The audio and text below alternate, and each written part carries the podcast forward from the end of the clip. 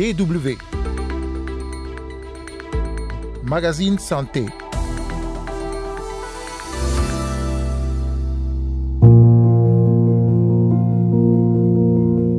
Tous ces cancers chez la femme, d'une manière ou d'une autre, il faut une radiothérapie. Dr Rose Atanle Adjeno dirige le Centre international de cancérologie de Lomé au Togo qui prend en charge des personnes souffrant du cancer. Dans ce magazine, nous verrons les possibilités qui s'offrent aux malades pour se faire soigner. En seconde partie d'émission, nous irons au Soudan où la prise en charge des malades est de plus en plus compliquée en raison de la guerre. Carole Assignon micro, vous écoutez le magazine Santé. Bonjour à toutes et à tous.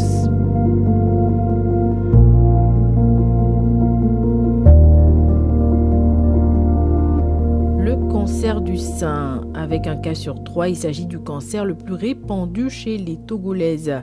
Une pathologie qui nécessite une prise en charge spécifique. Le traitement du cancer du sein est donc un défi majeur et complexe au Togo. Le coût du traitement étant élevé, beaucoup de femmes n'ont pas les moyens de se soigner, ce qui entraîne une augmentation des décès. Noël Tadéon, notre correspondant au Togo, s'est penché pour le magazine Santé sur la prise en charge du cancer du sein dans le pays. Mon grand souci aujourd'hui est lié au manque d'argent. Sinon, l'association me soutient beaucoup. Antoinette souffre du cancer du sein, mais elle a des difficultés pour se soigner. Je dois aussi faire des analyses et acheter des médicaments. Antoinette a déjà connu l'ablation d'un sein.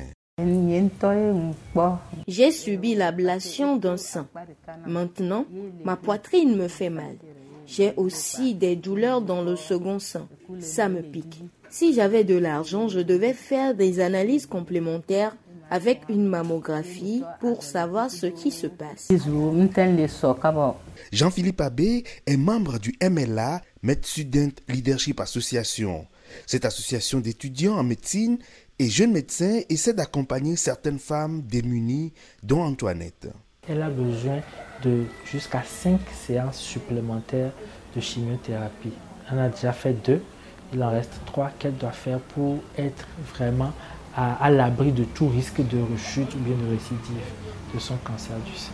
Le cancer du sein touche de nombreuses femmes au Togo. Il s'agit du cancer le plus répandu chez les Togolaises, avec un cas sur trois.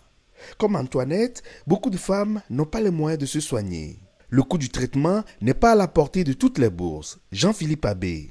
Bon, ça dépend des, patientes. On peut aller d'une chimiothérapie de 175 000 à une chimiothérapie de 600 000, presque de 900 000. Ça dépend de la molécule à laquelle son, sa, tumeur est sensible. Ça, ce n'est que la chimio. Pour certaines, on va jusqu'à faire des séances de radiothérapie. Ça dépend vraiment de la sensibilité de la tumeur au traitement. Outre la radiothérapie, le traitement du cancer du sein peut inclure la chirurgie, la chimiothérapie ou une combinaison de ces options. Certaines femmes malades sont prises en charge par le Centre hospitalier universitaire de Lomé où elles sont soumises à la chimiothérapie. D'autres vont au CICL, le Centre international de cancérologie de Lomé, un établissement médical privé dédié à la prise en charge des patients atteints de cancer. Docteur Rose Atanle Adjenou, la directrice générale du centre.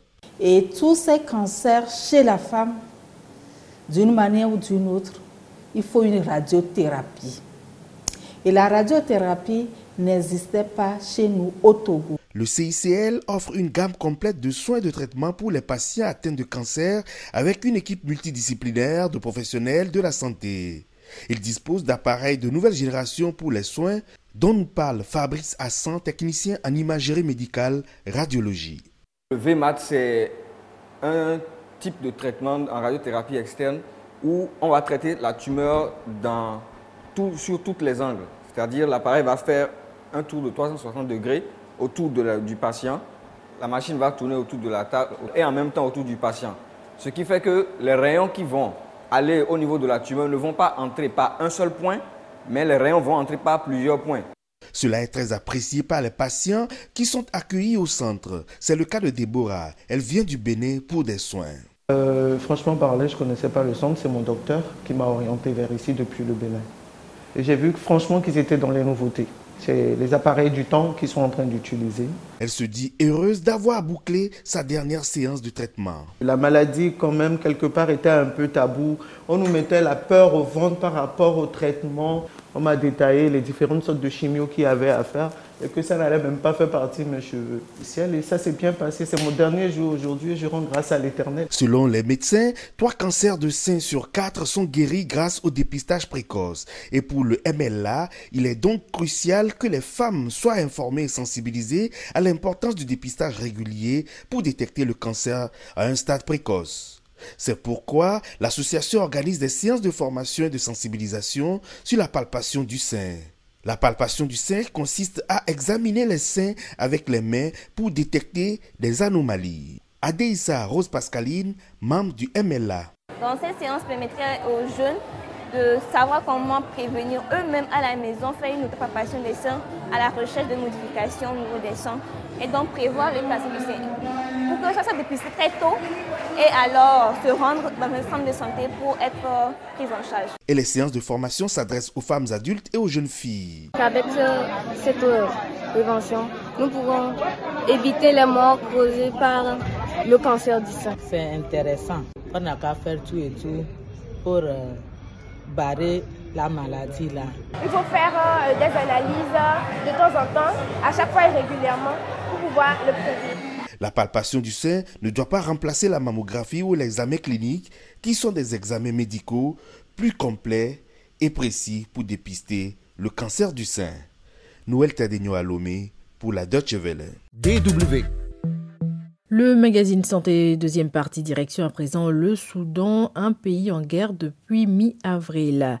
Malgré les affrontements en cours, l'hôpital universitaire turco-soudanais de Niala fait partie des centres de santé qui continuent de prendre en charge des malades. Cependant, l'hôpital qui a ouvert ses portes en 2014 a de plus en plus de mal à fournir des services de base à tous ses patients. Khadija Awad est une patiente qui souffre d'insuffisance rénale. Elle se fait soigner dans l'hôpital. J'avais l'habitude de faire la dialyse deux fois par semaine, mais à cause des conditions que traverse le pays maintenant, je dois faire la dialyse une fois par semaine. Je dois parfois rester la nuit alors que j'ai des enfants. Les conditions sont difficiles et la situation générale n'est pas rassurante. Le nombre de soldats dans les rues est très important. J'ai dû me déplacer et passer au moins six points de sécurité entre mon domicile et l'hôpital. Yasser Adam est médecin et travaille à l'hôpital de Niala. Il explique les difficultés auxquelles le centre de santé doit faire face au quotidien. Le nombre de blessés que nous recevons tout au long de la journée varie entre 10 et 30. Nous prenons en charge des cas à l'entrée de l'hôpital le temps qu'ils soient transférés pour les opérations. Nous lançons un appel car actuellement, nous avons un grand besoin de sang et de dons de sang. Le directeur médical de l'hôpital de Niala, Soliman Ahmadi, insiste également sur la situation difficile à laquelle ils sont confrontés. Nous recevons très peu de matériel médical et nous manquons de nombreux produits pharmaceutiques. Nous avons besoin d'un appareil CBC et nous avons informé les autorités de notre besoin urgent de certains appareils médicaux. Depuis le début du conflit au Soudan, plus de 3000 personnes ont été tuées, à en croire le ministère de la Santé du pays, tandis qu'environ 2,5 millions de personnes sont déplacées selon l'ONU. La plupart des établissements de santé ont été fermés en raison de l'intensification des affrontements. Malgré le conflit, la direction de l'hôpital de Niala assure que le centre continue de fournir des services de santé.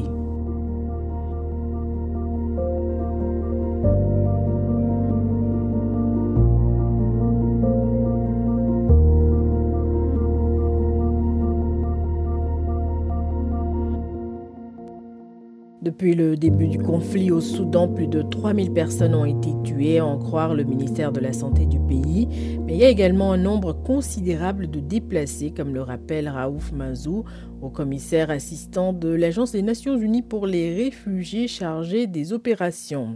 The conflict in, Sudan started on the 15th of, April, a Le conflit au Soudan a commencé le 15 avril, il y a un peu plus de deux mois, et nous avons déjà vu plus de 560 000 personnes traverser les pays voisins. Nous avons vu près de 2 millions de personnes déplacées à l'intérieur du pays.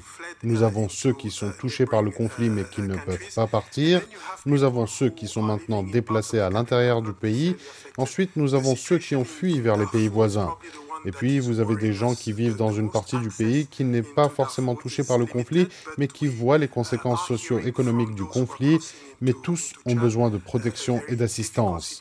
La situation au Darfour est probablement celle qui nous inquiète le plus.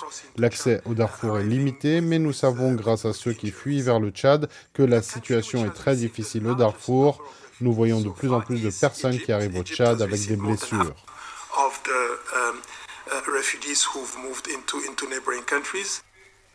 Selon le haut-commissaire assistant pour les opérations du HCR, le pays qui a accueilli le plus grand nombre de réfugiés soudanais jusqu'à présent, c'est l'Égypte, mais il évoque également la situation au Soudan du Sud.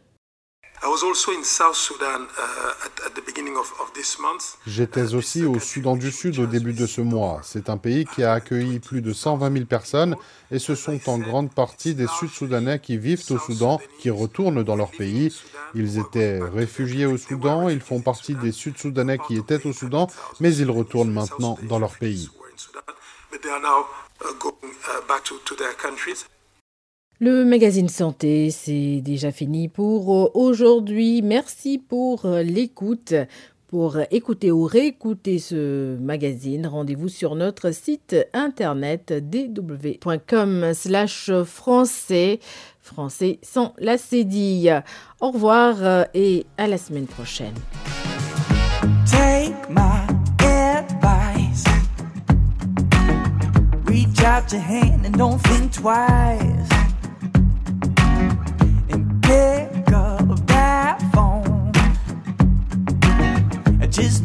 Call, you're not alone. Call for help